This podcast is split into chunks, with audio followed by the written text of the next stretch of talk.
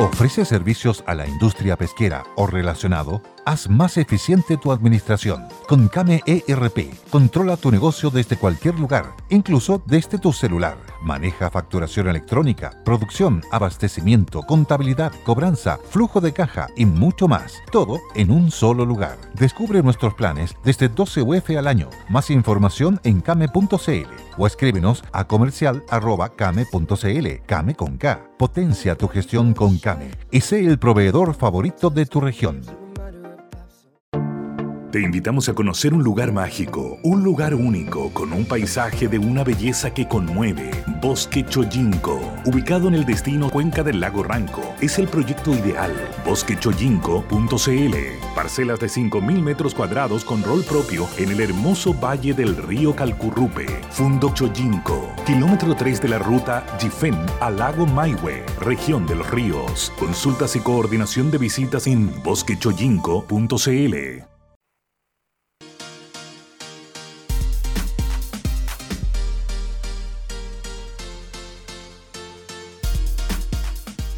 Muy buenas tardes, ¿cómo están? Viernes 27 de enero, estamos completamente en vivo y en directo en nuestro último, último programa de temporada, pero no se preocupe que volvemos pronto. 27 de febrero ya está agendadísimo.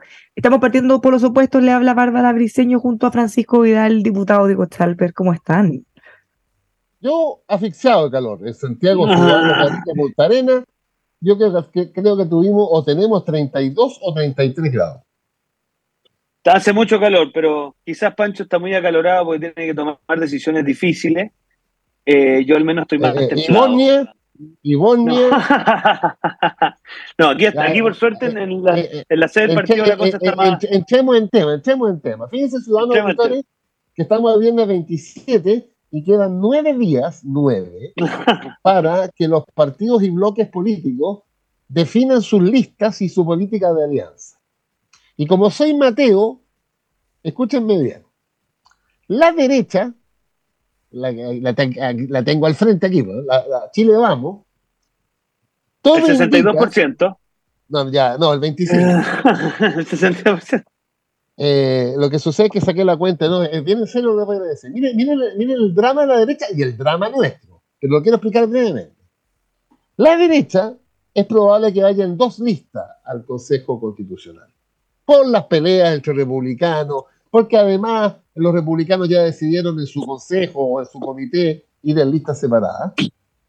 Pero además tenemos a Franco Parisi, eh, que su corte estadía en Santiago, eh, lo único que ha hablado es sacando de la mugre a nosotros y a la derecha.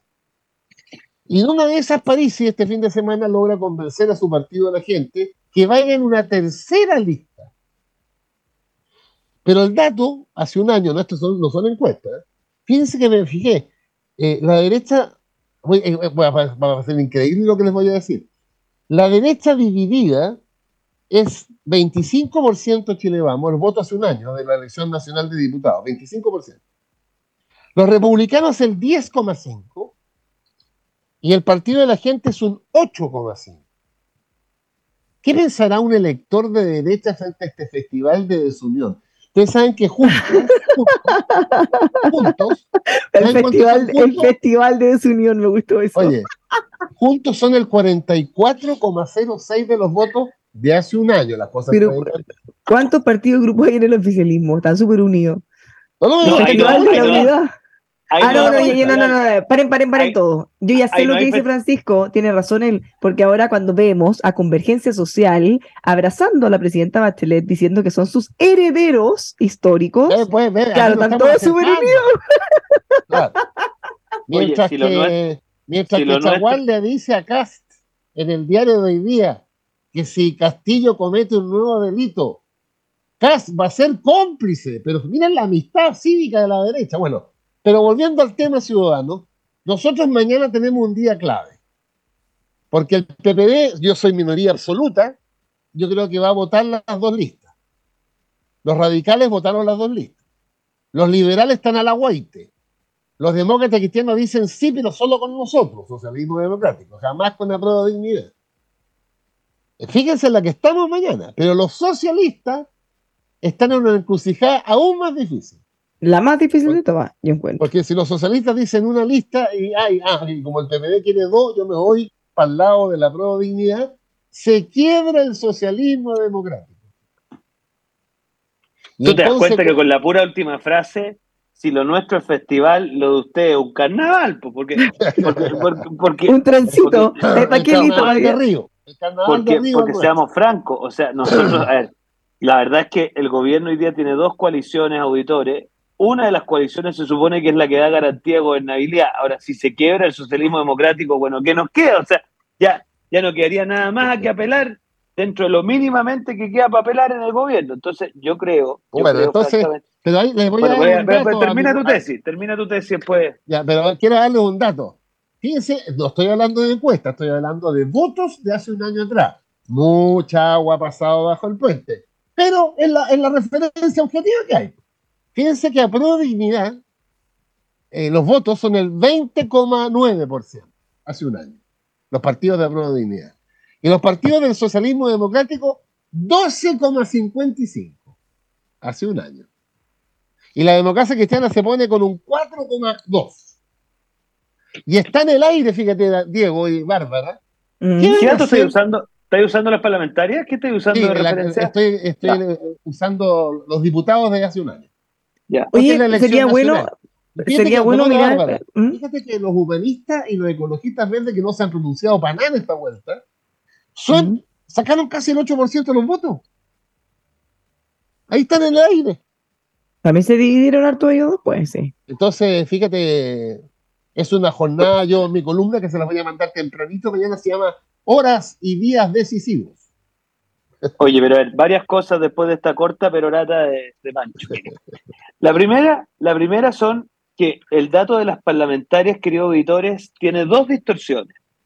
Primera distorsión es la distorsión presidencial. Ahora no vamos a ir con candidatos presidenciales y para nadie será una novedad que la votación del PDG y la votación de republicanos estuvo fuertemente influenciada por sus candidatos presidenciales. Al no tener candidatos presidenciales y al transformarse esto en una elección regional, el peso específico de quién es el candidato es muy importante, porque yo sé que cuesta, pero, pero cuando hay elección presidencial que acompaña a la parlamentaria, el peso específico de yo quiero votar por el candidato de cualquiera este sea el candidato presidencial es muy fuerte, eso no va a estar. Y yo creo que ahí hay un desafío para todos los partidos de buscar buenos candidatos en las distintas regiones del país. Lo segundo, no nos olvidemos que esa elección se da en el clímax del Frente Amplio, en el, no sé si clímax, pero en un buen momento el socialismo democrático, porque eran oposición, y hoy día, en cambio, el paraguas que los acompaña, yo no quiero llegar tan allá como yo Girardi, yo no hablaría de la lista del indulto,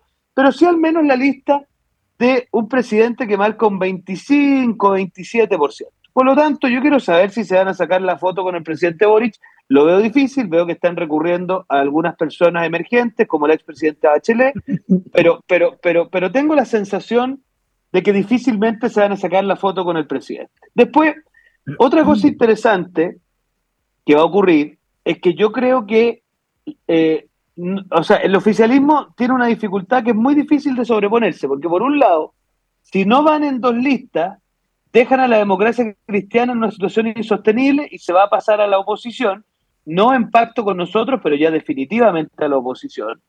Después va a generar una tensión difícil, porque probablemente para ciertos sectores del PPI, del Partido Radical y del Lista con el Partido Comunista va a ser difícil. Y yo creo que francamente hoy día eh, la única opción que tiene el socialismo democrático de perfilar una, una alternativa de futuro es midiendo cuál es el peso electoral que tiene a Pro Dignidad y cuál es el peso electoral que tiene el socialismo democrático. Y eso solo lo logran con listas separadas. En listas juntas todo se mimetiza. Entonces, ¿qué es lo que hay de telón de fondo, queridos auditores? Lo que hay de telón de fondo es quién va a gobernar los próximos tres años. En una lista única sigue gobernando el eje actual. En dos listas se abre la posibilidad de que el socialismo democrático diga, mira, ¿sabe qué más? los que tenemos los votos estamos acá, entonces no queremos 9 de 24, ¿cuánto era? 9 de 34 subsecretarios, queremos una cosa un poquito más equilibrada. No queremos, creo que no son más de cuatro ministros, ¿no?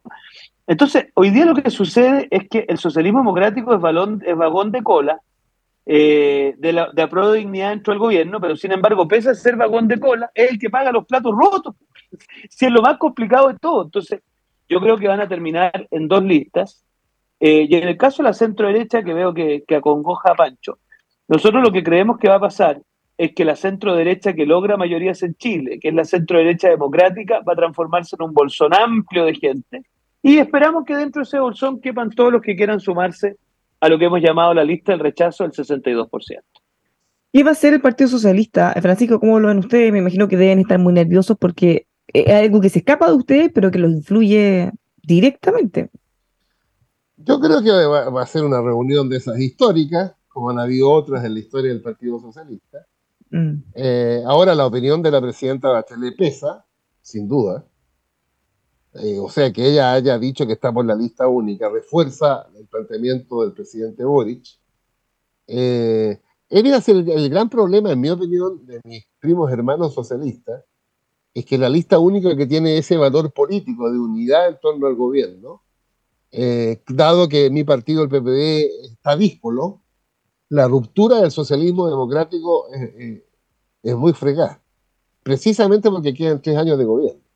Y no les da miedo, porque si es que van en dos listas separadas, estamos poniéndonos todos los escenarios, y al socialismo democrático le fuera razonablemente bien, eh, mientras que Pro mantuviera su voto duro, eh, quizá podrían tener alguna opción de ir salvando, pero si van todos juntos y efectivamente pasa lo que dice Girardi, por ejemplo, la, lista del indulto, el senador, el diputado Araya decía el otro día, capaz que la lista de contra los retiros, vamos a estar en plena discusión de los retiros, el gobierno se tiene que oponer. El diputado Araya es el que es independiente. constitucional. ¿eh? Es independiente pro PPD. Independiente en la lista PPD, está la bancada del PPD, pero le digo a los auditores que el señor Araya votó en contra de la reforma constitucional. O sea, votó con los republicanos.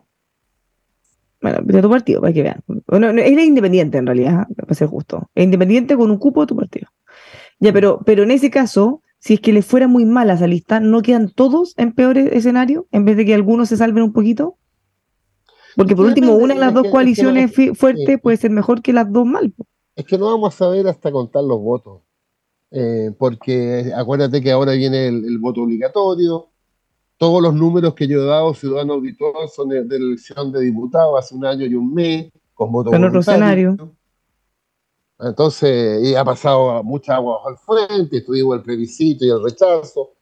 Pero es un desafío, porque aquí, aquí hay como dos lecturas. En el caso de la derecha, mi interpretación es que republicanos, al negarse a ir en una lista común de convencionales, lo que quiere hacer es disputarle el electorado a Chile no, no para esta elección, aquí se mide, pero pensando en, los, en los gobernadores, los alcaldes y los concejales.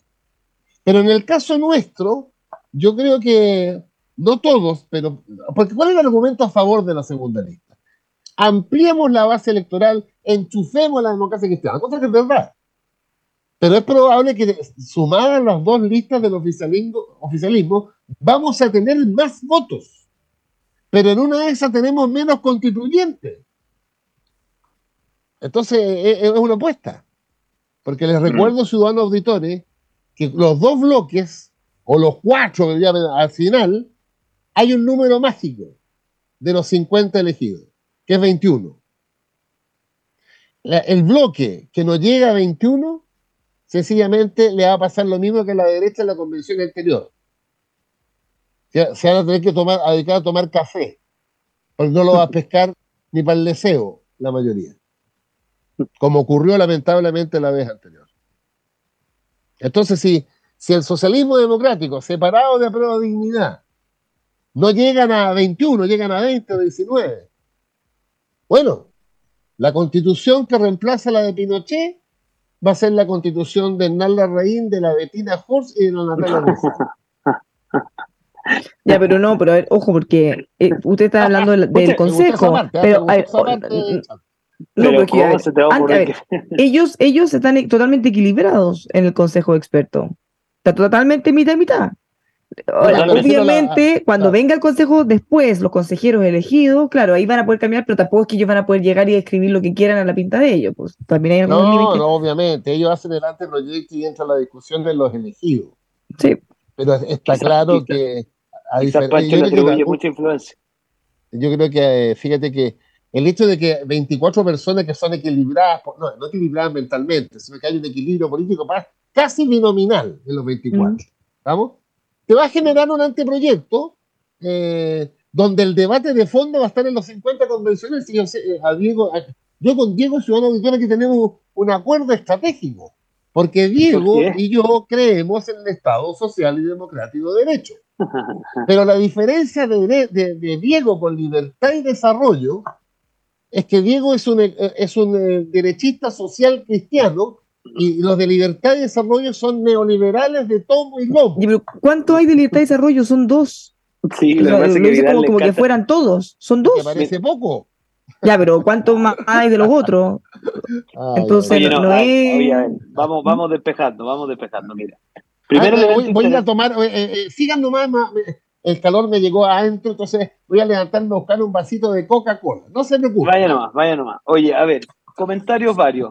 Mira, respecto al tema de las listas, yo creo que, yo no tengo duda que para el oficialismo hoy día el dilema va a ser si es que quieren girar el gobierno hacia la centro izquierda y por lo tanto la centro izquierda para eso tiene que ir en dos listas, de manera que la centro izquierda diga, señor, lo que nos está desfondando, porque este es un gobierno desfondado, lo que nos está desfondando es apruebo dignidad y su especie de obsesión por congraciarse con la primera línea, porque los indultos, Bárbara, no tienen otra explicación. Los indultos, queridos auditores, ¿por qué son rechazados tan masivamente? Porque es un gesto del presidente no apruebo dignidad, sino que el sector más radical de pro dignidad, que cree que es razonable emplear la violencia en la Plaza Italia para defender una consigna. Ese es el mundo el cual orienta la... Por eso cuando Gio Girardi dice que esta va a ser la lista del indulto, lo que dice, yo no tengo nada que ver con eso. Gio Girardi, para que nos entendamos. Entonces, esto de las dos listas tiene mucho de simbólico porque al final tiene que ver con dónde se va a perfilar el eje del poder dentro del gobierno. Y por eso lo hace tan difícil. Ahora, respecto de la comisión experta, yo creo que quedó un equilibrio interesante entendiendo que dentro de la Cámara de Diputados de los 12, 7 votaron por el rechazo. Ojo, 7 votaron por el rechazo. Y en el Senado, efectivamente, de los 12, 6 votaron por el rechazo. Por lo tanto, con el quórum de 3 quintos, que es de 14, ya podríamos decir que 13 de los expertos ya votaron por el rechazo. Ojo. Entonces, eso es interesante porque acá va a haber un esfuerzo importante de aquellos que ganaron en el rechazo por no cometer el mismo error que cometió Daniel Stingo, que es tratar de pasar la máquina, entonces habrá que construir una constitución que permita que distintos sectores se sientan interpretados. En el Estado Social y Democrático de Derecho es una base fundamental, pero es una base que tiene tres apellidos importantes, queridos editores. Primero, con responsabilidad fiscal. Segundo, con provisión mixta. Y tercero, con respeto a las libertades. Dicho en simple, es un Estado social a la alemana y no a la bolivariana, ¿ah? que son cosas distintas. Eh, y yo creo que sería, va a ser muy interesante ver si la izquierda, que no tuvo la capacidad de enfrentar a, a Dignidad en el gobierno del presidente Piñera, enfrentados al dilema de si van a construir un Estado social de derecho a lo boliviano o un Estado social de derecho a lo alemán, vamos a ver en qué lado se va a situar eh, la izquierda democrática. Y lo tercero yo, te voy a contestar de inmediato. Yo estoy por el Estado alemán, pero ciudadano auditor. el Estado social alemán implica titularidad sindical, negociación colectiva por rama y una, presión tributaria. pero, no hay cherry picking, no hay cherry picking de las tres cosas que le gustan, agarrémoslas todas, porque seguro hay hartas que, que le gustaría a la derecha implementarla. Mira, en Alemania, para que Pancho lo tenga claro y no se lo olvide nunca, la constitución alemana emplaza al Estado alemán a tener educación privada. Fíjate, aquellos que le tienen terror al cofinanciamiento y a la educación particular subvencionada y que el Estado financie empresas em, emprendimientos privados, la constitución alemana explícitamente alienta el estímulo de la educación privada cuando tenga necesidad de complementarse para fortalecer la educación alemana. Pero mira, garantizar la pública. Está bien, está bien. Una cosa no implica lo otro. Oye, pero lo último que me interesa a mí destacar de este tema de las listas. Mira, nosotros la tarea que tenemos como sector político es construir una lista amplia que incorpore gente de la sociedad civil que estuvo por el rechazo, que incorpore a todo aquel que se siente invitado a formar parte de ese mundo. Y por lo tanto nosotros a priori no vamos a cerrarle la puerta a nadie.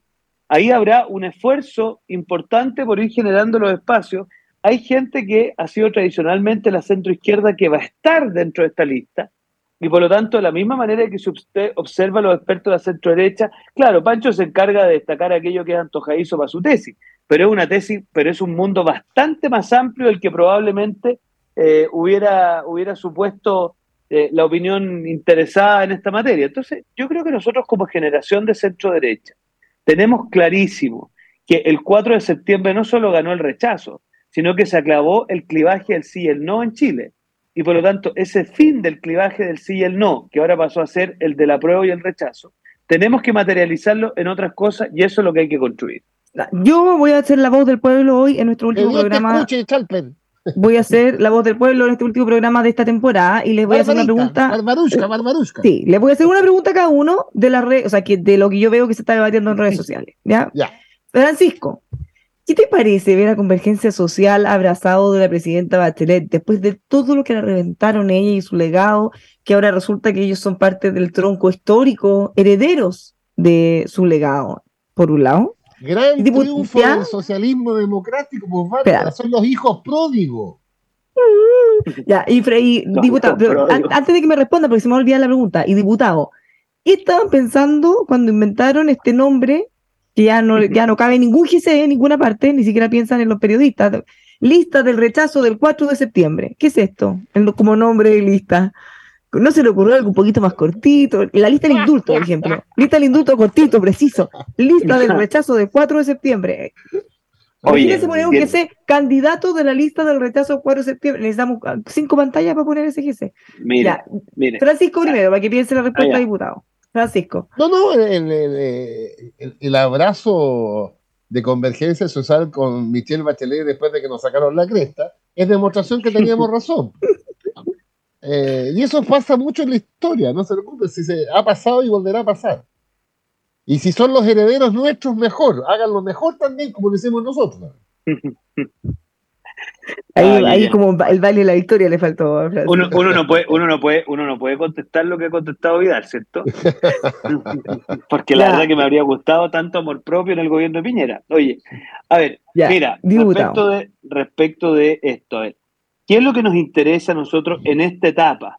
Dejar claro que todos aquellos que votaron por el rechazo y que quieren darle una vocación de mayoría y no de minoría, tienen que estar por una lista amplia que más que apuntar a un nicho específico, apunte a alcanzar amplitud. ¿En qué sentido?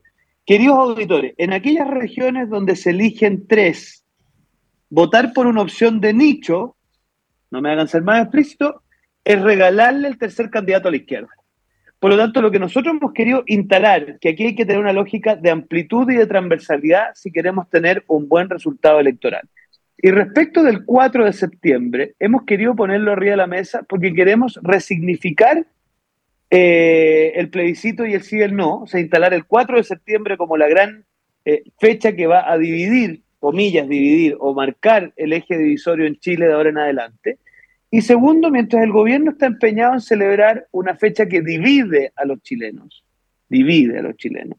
Nosotros lo que estamos impulsando es que la fecha que sea la principal de este año 2023 sea una en la que una amplia mayoría se unió en torno a un objetivo común. Entonces, tengan la tranquilidad de que estamos explorando distintos nombres. Obviamente este fue el que mayor eh, repercusión pública generó, pero como una vez más los vamos a sorprender. Ah, ya, no, está definido todavía. No, no, no. Ah, ya, yo entiendo conceptos, lo que pasa es que es demasiado largo. Ah, sí, claro.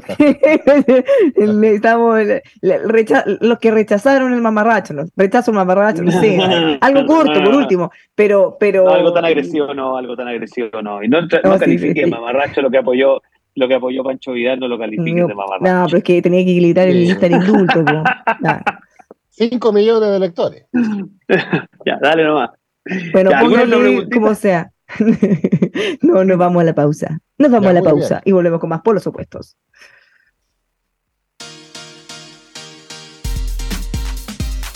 Le damos la bienvenida a Safe to Sell, la primera y más confiable garantizadora de facturas del país. En tiempo de incertidumbre, contrate su tranquilidad garantizando las facturas de su empresa. ¿Cómo hacerlo? Fácil. Si no las paga su cliente, Telecheque responde. Safe to Sell, la visita a un ejecutivo es sin costo. Los encuentra en telecheque.cl. Texpro, líderes en tratamientos de aguas, presentes en la industria nacional, desde el agro hasta la minería. Gran equipo de profesionales y tecnología necesaria para tu proceso, generando con los clientes alianzas a largo plazo. Texpro, más que un producto, una solución. Búscalos en texpro.cl o llamando al 22 384 9000. A cuatro horas de Santiago, en la región del Maule, te espera Constitución. Extraordinarios paisajes junto al mar y al río Maule. Todo esto junto a una excelente oferta hotelera y gastronomía de primer nivel. Haz tus reservas y conoce más en turismoconstitución.cl. Ven a Constitución, relájate, te vas a sorprender. Digitaliza tus procesos con People Work, el software más versátil y amigable para la gestión de personas. Descubre sus módulos operativos que te ayudarán a optimizar tus procesos como gestión de personas, firma digital, control del tiempo, reporte y análisis. Muchas empresas ya confían en nosotros. Únete a la transformación digital. Conoce más en peoplework.cl o comunícate al más 569 6618 7216 o al mail ventas arroba peoplework.cl.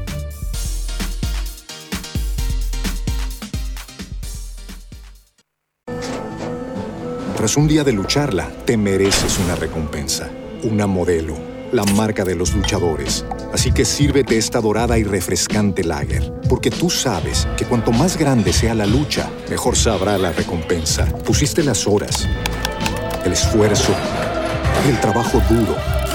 Tú eres un luchador y esta cerveza es para ti. Modelo, la marca de los luchadores. Todo con medida, importada por Crown Imports, Chicago, Illinois. Every day, we rise, challenging ourselves to work for what we believe in. At U.S. Border Patrol, protecting our borders is more than a job, it's a calling. Agents answer the call, working together to keep our country and communities safe. If you're ready for a new mission, join U.S. Border Patrol and go beyond. Learn more at cbp.gov/careers.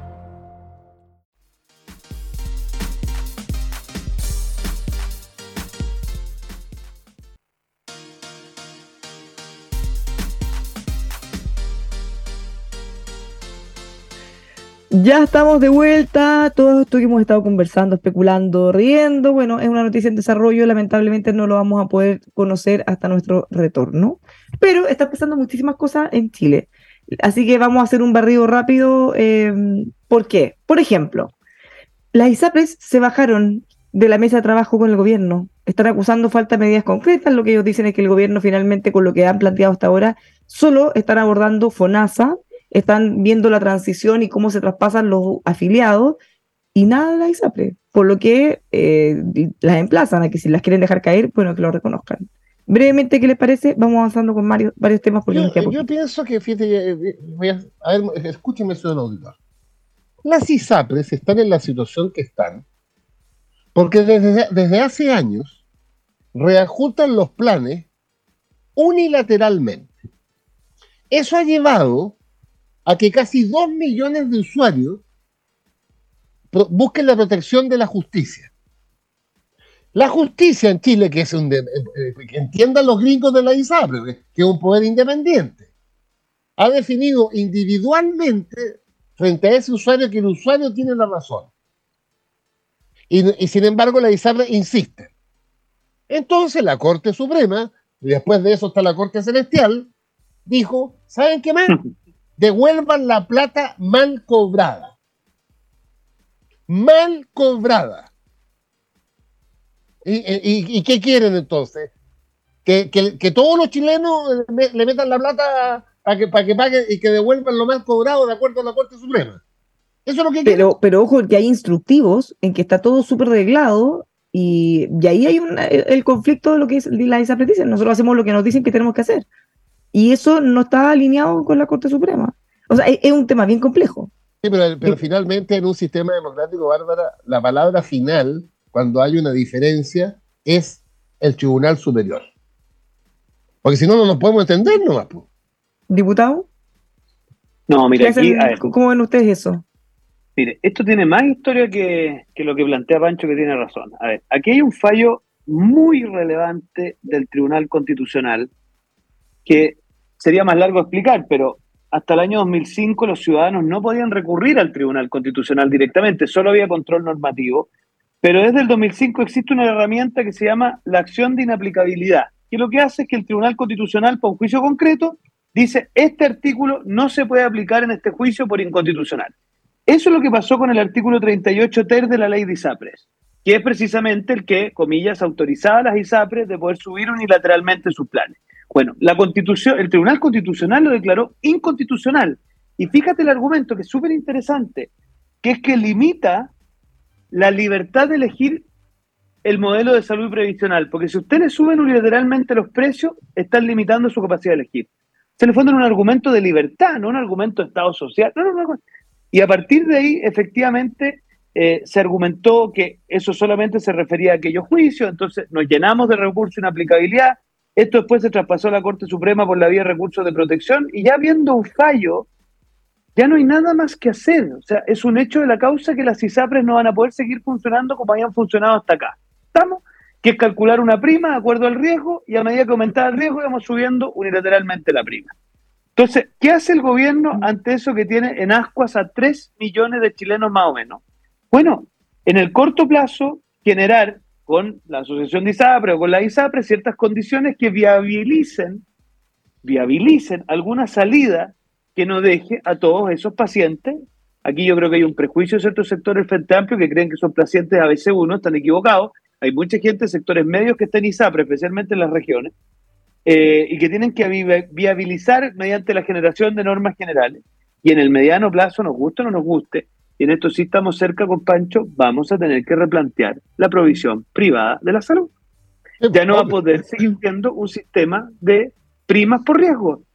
Así de claro, como sucede además en muchos países del mundo. Entonces, yo en esto he visto lo que los psiconautas responsabilidad lento el Ministerio de Salud, lento la Superintendencia de Salud, y en la medida en que sigan pensando que hay como una oportunidad, no, hay ni una oportunidad de nada. Si esto, si esto no se resuelve, hay tres millones de personas al menos que quedan sin provisión de salud y quizá algunos brillantes en el Ministerio de Salud creen que eso lo puede absorber FONASA. Bueno, señores brillantes, yo les tengo que decir que FONASA no tiene ni una posibilidad porque no tiene la capacidad de absorber ni siquiera las listas de espera y va a absorber repentinamente a 3 millones de pacientes. Entonces, yo en esto, una vez más, Pancho, tú que eres un hombre de gestión, tenemos que apretar al gobierno para que hagan la pega. Mira, la última, la, última, la última gracia eh, perdonen que me cambie de tema, pero es lo mismo, es la falta de gestión, se equivocaron en una licitación y eso hace que 150 mil niños, escúchenme auditores, 150 mil niños en Chile no van a recibir su computadora en el mes de marzo, en el programa Yo elijo mi PC, que es súper importante eh, porque es el mecanismo que usan muchos, eh, muchos profesores además para tener un computador en la casa para que puedan estudiar. Oye, por una mala licitación del Ministerio de Educación, vamos a quedar con ese problema. Entonces, yo espero que el gobierno no solo cambie de gabinete, ¿ah? sino que de alguna otra manera mejore los estándares de gestión. Hoy me llamó la atención hoy día una entrevista a la ministra Toá, eh, si bien trató de ser lo más cauta posible, dijo, a ver, eh, todos los ministros, y es incómodo para los ministros hablar de los cambios de gabinete porque son ellos mismos, eh, dice, bueno, pero, pero igual... en Emol, No, no, no, no, sé dónde la, la replicaron. Ah. Pero y ella decía que pese a eso, cuando había tanto ruido del mismo sector, bueno, había que escucharlo. yo lo sentí como que ella decía, no me puedo meter en una facultad de presidente, pero igual yo creo que hay que hacer un cambio de gabinete. No, ese cambio de gabinete es evidente que vamos a tener. Es evidente.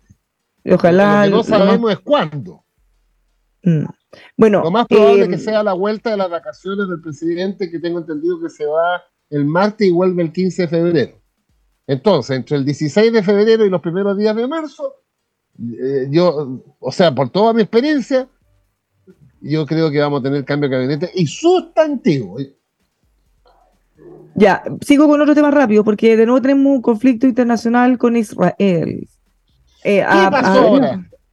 ¿Ustedes vieron, diputado? No, no tengo idea. Ya, lo que pasa es que hubo un atentado. Bueno, primero que todo, lo más importante, hoy se conmemora eh, nuevamente el Día Internacional del Holocausto. Eh, en cuanto a eh, un día como hoy, en 1945, liberaron uno de los campos más terribles de concentración. Bueno, em, en este caso hay, hay malestar por una declaración que hizo el gobierno a propósito de una, bueno, es que son atentados de, ida y vuelta, pero un atentado en Israel, que eh, fue respondido por nada más ni nada menos que el embajador de ese país en el nuestro, muy duro, y seguimos nuevamente eh, en esta ola que uno dice, ¿será necesario meterse en todos los temas y tener que opinar de todo todo el tiempo? Fíjense que, miren, el gobierno emitió un comunicado, dice, Gobierno de Chile condena graves hechos de violencia ocurridos en Jenin, Palestina. Y ahí está el comunicado. Entonces condena a Israel, básicamente. Y después le contesta al embajador de Israel en Chile que dice lo siguiente, la operación israelí contraterrorista basada en información de inteligencia tuvo como objetivo frustrar atentados para matar civiles. Bueno, y da toda una explicación de por qué estas personas habían hecho atentados y en el fondo lo que ellos están haciendo es resguardando eh, a su población. Horas después hubo otro atentado en una sinagoga en donde murieron al menos cinco o seis personas. Tenemos que meternos en un conflicto tan, tan terrible en el que ya hemos tenido incidentes. No. ¿Por qué, ¿Por qué el gobierno no puede aguantarse? ¿Por qué no entienden que es un país y no su agenda propia personal? Porque sabemos lo que ellos piensan. Pero es necesario que ellos se tomen el ministerio y el gobierno para decir lo que piensan. ¿La declaración que tú eh, refieres, Bárbara, es del gobierno o de la Cancillería? O sea, ¿no es lo mismo? No, no. Es que tiene, tiene una. Pero no me cae ninguna duda que el presidente piensa lo mismo. Si es su. Eh, ahora, hasta ahora no he visto que el presidente lo haya dicho él personalmente. No, pero... no, no entendí tu disquisición, Pancho, porque, a ver, quien habla a nombre del gobierno en temas internacionales es la Cancillería pero si esto lo hubiese dicho el presidente, no dista mucho, o sea, lo que estoy preguntando es si la declaración que hizo la ministra de Bienes Nacionales, eso es como la... hay un comunicado, estoy viendo la red, en la página, o sea, en, Twitter, hay un comunicado de Cancillería que ellos mismos lo suben en su web, que es un canal oficial. A ver, yo creo que se ha hecho la causa, perdón, Pancho, un minuto. Yo que conozco al, al diputado y actual presidente Boric, él tiene una convicción profunda en esto. Convicción profunda de que lo que sucede en esa zona del Medio Oriente es básicamente una, no sé cómo decirlo, una intervención ilegítima del Estado de Israel en territorio palestino y que por lo tanto toda acción que haga el Estado de Israel es parte de esa política opresiva. Yo soy de los que creen que ese es un tema muy complejo. Yo que estuve en Palestina, me parece que lo que sucede con los llamados asentamientos es una cuestión muy complicada y muy difícil de defender desde el punto de vista del derecho internacional. Eh, pero sí tenemos que tener claro un punto que hace la Bárbara, que es que cuando el presidente de la República o la Cancillería habla a nombre del Estado de Chile, tiene que ser especialmente cuidadoso porque obviamente tiene que interpretar las distintas sensibilidades del país. Entonces, en eso no, no conozco el detalle, pero, pero obviamente es un tema delicado. Ahora, para mí esto se suma a una dinámica de la Cancillería. Mira, la intervención del presidente en el CELAC contra Perú, a mí me parece una cosa de una imprudencia total, total, porque en el fondo no solo se inmiscuyen asuntos internos, sino que además aparece legitimando una suerte de manera de proceder que yo entendía que el presidente Boric había dejado atrás. Yo conozco al diputado Boric, sé que eh, el periodo del 2019 no era de los que precisamente llamaban a la moderación y a la cordura, pero, pero yo entendía que esto ya, ya era parte como de la evolución de, del Frente Amplio, pero con ese tipo de declaraciones a uno le entra un poquito de preocupación. Ayer conversé mm. con Carlos Maldonado, expresidente del Partido Radical, ahora secretario ejecutivo de Demócratas, y él decía que al final lo que dice el presidente es lo que él piensa para Chile y el reflejo de los indultos, que para él no hay una separación entre manifestación y protesta y violencia.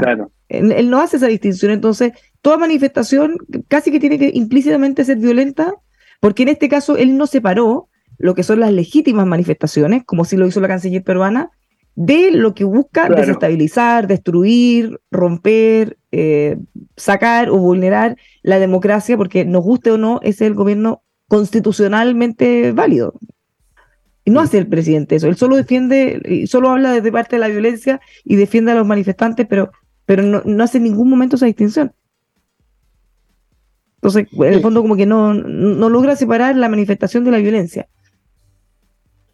Bueno, tiene razón Diego, en estas materias hay que defender un principio de no intervención de los asuntos internos en otros estados, aunque hay un principio que limita lo que acabo de decir, que es el tema de los derechos humanos. Eso es, un avance en la humanidad. Eh, y por eso que nosotros, eh, el presidente condena la violación de los derechos humanos en Venezuela, en Nicaragua y en Cuba.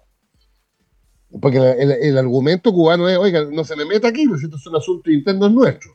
Sí, pero la, humanidad, después de 1945, y a medida que pasa el tiempo, no permite que bajo el argumento de que son asuntos internos de cada Estado, se violen los derechos humanos de los ciudadanos de ese Estado. Y a mí me parece bien. No, o sea, claramente tiene que estar, o si no sería la papa, o cada uno podría hacer lo que quiera en su país. Y es obvio que de la defensa de los derechos humanos siempre tiene que estar. Lo que pasa es que en este caso estamos hablando, de partida no es una dictadura, a diferencia de Cuba o de las otras. Em, y tal cual como se puede criticar la represión, se puede hacer el llamado, por favor, respetar los derechos humanos de los manifestantes, bueno, quizá también debió agregar algo de la segunda parte, o al menos no eh, tratar de pautear o decir lo que ustedes deben hacer y hablar de la nueva constitución, o sea, eso ya son varios pueblos más allá de, eh, esperamos que esto se, que se pueda reparar rápido, estamos muy preocupados por las agresiones y por los fallecidos, las manifestaciones, obvio que eso sí, nadie podría... 54 muertos. Sí. 54 muertos mm. en las calles del Perú. Pero insisto, yo creo que ahí eso de nuevo refleja el problema que tenemos en Cancillería porque él efectivamente puede haber dicho algo y, sin generar todo este ruido, pero necesita que haya alguien que sepa. Acuérdense, mira, dentro de las cosas que yo les mencionaba de los bochornos, cuando estaba criticando a John Kerry y estaba sentado a, un puesto de él. Sí. Pero mire, imagínense la vergüenza. Entonces, alguien que sepa le tiene que decir, mire, presidente, usted puede decir esto. Ya, esto no. Pero él no sabe. Bueno, para eso son los asesores, pues. Ya, pues entonces, ¿dónde están esos asesores? Los que saben, no los que están quizá. Sí. O sea, de acuerdo al tono que escuchamos en la conversación de la Cancillería que se filtró, parece que los asesores al menos necesitan una clase de gramática y vocabulario. Sí, pero ahí hay un tema más de fondo, diputado, porque incluso sacando el fondo, no, mira, sacando el garabato y todo eso, eh, hay una cosa que es más preocupante. ¿Esa es la forma en que ellos abordan los problemas? Porque, y aquí volvemos quizá a la declaración contra Israel. O sea, en cualquier lugar, todos lo sabemos, con media neurona y medio estudio, tú dices, hoy pasó esto, ¿qué podemos hacer? Y uno pone escenarios, uno plantea cuáles pueden ser las posibles reacciones, cuál es el costo mm. y el beneficio. Entonces, cuando tú haces ese análisis, tú puedes decir, ¿sabes qué más? No hagamos nada, o hagamos esto, o hagámoslo de tal forma. En, ese, en esa reunión, aparte de los garabatos para arriba y abajo, no hubo nada de eso. Usted, mm. no hubo nada de análisis, nada de escenario. Eh, ¿Qué pasa si hacemos parte diciendo vamos a dar un batatazo, un golpazo, y después resulta que tú terminó pidiendo perdón. Mm. Malo está. Ya, pero ¿así se toman las decisiones en nuestra Cancillería? Bueno, eso yo creo que va a ser parte de la evaluación del presidente sobre su gabinete, claramente. ¿Ustedes saben cuándo debería ser ese cambio? Bueno, nadie lo sabe. No, Pancho, Pancho, especulaba que era la vuelta a las vacaciones. Yo creo que es, un hecho la causa, es un hecho la causa que ya no fue en el mes de enero, Mm. Yo creo que el presidente va a dar un golpe en marzo, en este sentido, un golpe comunicacional y político, me refiero. Y mi impresión es que es demasiado evidente que el amateurismo al que estamos sometidos en varios ministerios ya no da para más. Y la Cancillería en especial, me parece que el nivel de... de, no podemos tener personas aficionadas ahí. Si la Cancillería no es para que gente vaya a aprender a cómo relacionarse, sino que tenemos que tener gente consolidada. Así que ojalá el presidente Boric se toma en serio eso. Ah, yo creo que partamos por algunos embajadores, el embajador de España y para qué decir otros más. En fin, yo creo que estamos en un punto de inflexión y el presidente tiene la palabra. Así es. Vamos eh, a otra cosa, porque eh, en Iquique es de no creer la cantidad de asaltos, robos, homicidios. El alcalde ya no da para más, tuvo que suspender algunas actividades artísticas porque y de, turismo y recreativas, porque la violencia ya definitivamente los tiene superados. Eh, y eso, por otro lado, para, para no quedarnos con puras cosas malas, eh, creo que lo comentamos hace unos días, han mejorado las cifras de la Araucanía, eh, han desbaratado varias bandas y esto tiene como de dulce y agraz porque ahí uno se empieza a dar cuenta de lo que tenemos y, lo profundo que es. han desbaratado varias bandas de, de los últimos pasos de trata de explotación sexual, trata de personas, hechas por y con personas en situación irregular, indocumentado. Entonces, esta situación está realmente desbordada y no notamos la urgencia. La ministra de Interior dice que va a ser la próxima semana, va a cerrar la mesa de seguridad con o sin la oposición. La oposición le insiste que presente los proyectos. ¿Qué, qué va a pasar ahí? Que presente los proyectos, hombre, y se acabó el tema. Sí, paremos el chamulleo. Obvio, ¿hasta cuándo? Ayer, eh, oye, ayer, digamos las cosas como son. Ella quiso convocar una reunión a las 5 de la tarde. Mm. No hubo quórum. Nosotros en paralelo convocamos a la Comisión de Seguridad de la Cámara de Diputados. Votamos el proyecto de ley Retamal, se aprueba en general. Cuatro votos contra dos. Adivina quiénes votan en contra de la ley Retamal. Aprueba dignidad, pues. Aprueba dignidad. Entonces, ¿sabes lo que pasa? Después pedimos unanimidad para que pudiéramos sesionar el día lunes, de hecho, de estricto rigor, para que sesionáramos hoy día y pudiéramos, ya que no nos lo dieron para hoy día, lo estamos pidiendo para el lunes, porque dada la incapacidad del gobierno de alinear a sus diputados detrás de la extensión del estado de excepción, vamos a tener que ir el lunes de nuevo.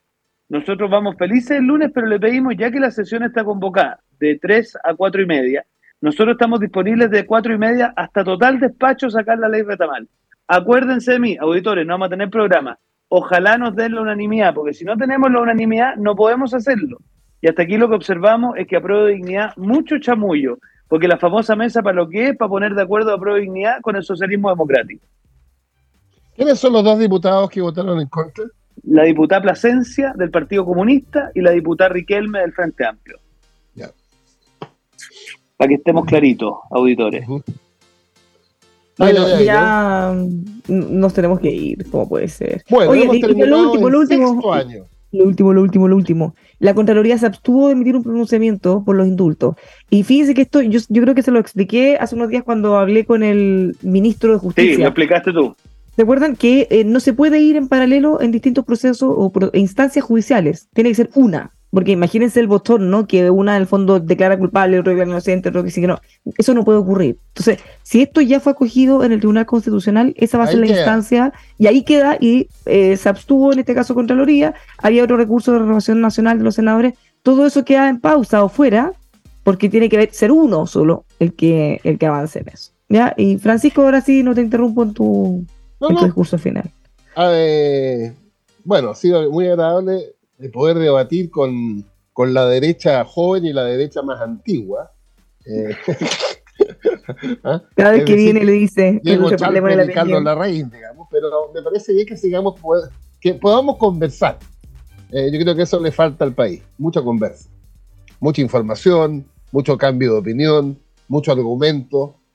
Eh, a mí me gusta ser persuadido por la derecha y espero que la derecha también recoja algunos de argumentos. Esa es la forma de construir un país. Diputado. Bueno, yo estoy, yo estoy de acuerdo con Pancho, saludar a los auditores de Arica Magallanes, especialmente aquellos que nos mandan correos, tratamos de contestarlos todos, agradecer por supuesto a la radio El Conquistador este espacio de conversación, a nuestra conductora y árbitro Bárbara Briseño y también por supuesto a aquellos que recortan videos de manera antojadiza porque nos aumentan de manera fulminante los seguidores. Háganlo con un poquito más de rigurosidad si quisieran, pero no se preocupen, estaremos para contestarles. Ha sido como siempre un gustazo. Ni nos vamos a despedir porque esto pestañeo y ya vamos a estar de vuelta. Exactamente en un mes más a las 5 de la tarde. Lunes 27 de febrero 1700 retomamos el combate en el séptimo año de este programa. Miren, recargadísimos. Así que, tengan muy buenas vacaciones. Bueno, diputado todavía no, pero Francisco, un abrazo. Páselo muy bien y recargue las baterías porque me voy a más intensillo con, calculen, ocho nietos. Uh, descanso no va a tener, pero felicidades. Estadística, estadísticamente, fíjate, cuando yo era niño con ocho nietos, siempre hay uno llorando gritando. Estadística. está muy bien que te toque. Está muy bien que te toque. Yo, en lo que, lo que a mí respecto, auditores, próxima semana inscribimos candidatos y después espero poder descansar un poquito con mi familia que pucha que apaña. Bueno, nosotros seguimos aquí como siempre en El Conquistador. Buenas tardes, Mercado no para en todo el verano. Así que un abrazo, nos vemos pronto, estimados. Sigan con nosotros en El Conquistador.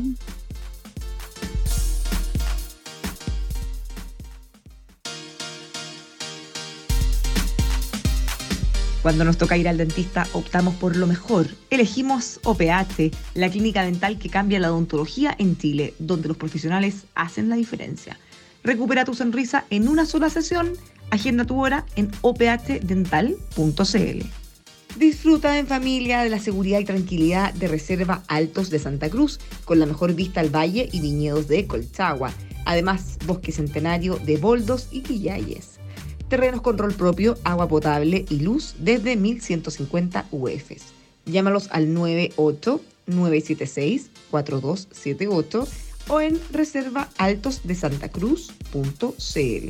Como en la Patagonia, pero a dos horas de Santiago. Ledue Torri te espera como siempre con la misma calidad y servicio desde 1959. Claro que en modo COVID, o sea, con una separación real de mesas de más de dos metros de distancia carnes, pescados, mariscos, pastas, risotos, tragos nuevos y más. Vaya a Due Torri en Borde Río, en Isidora y en el centro. Due Torri, mejor que en Italia.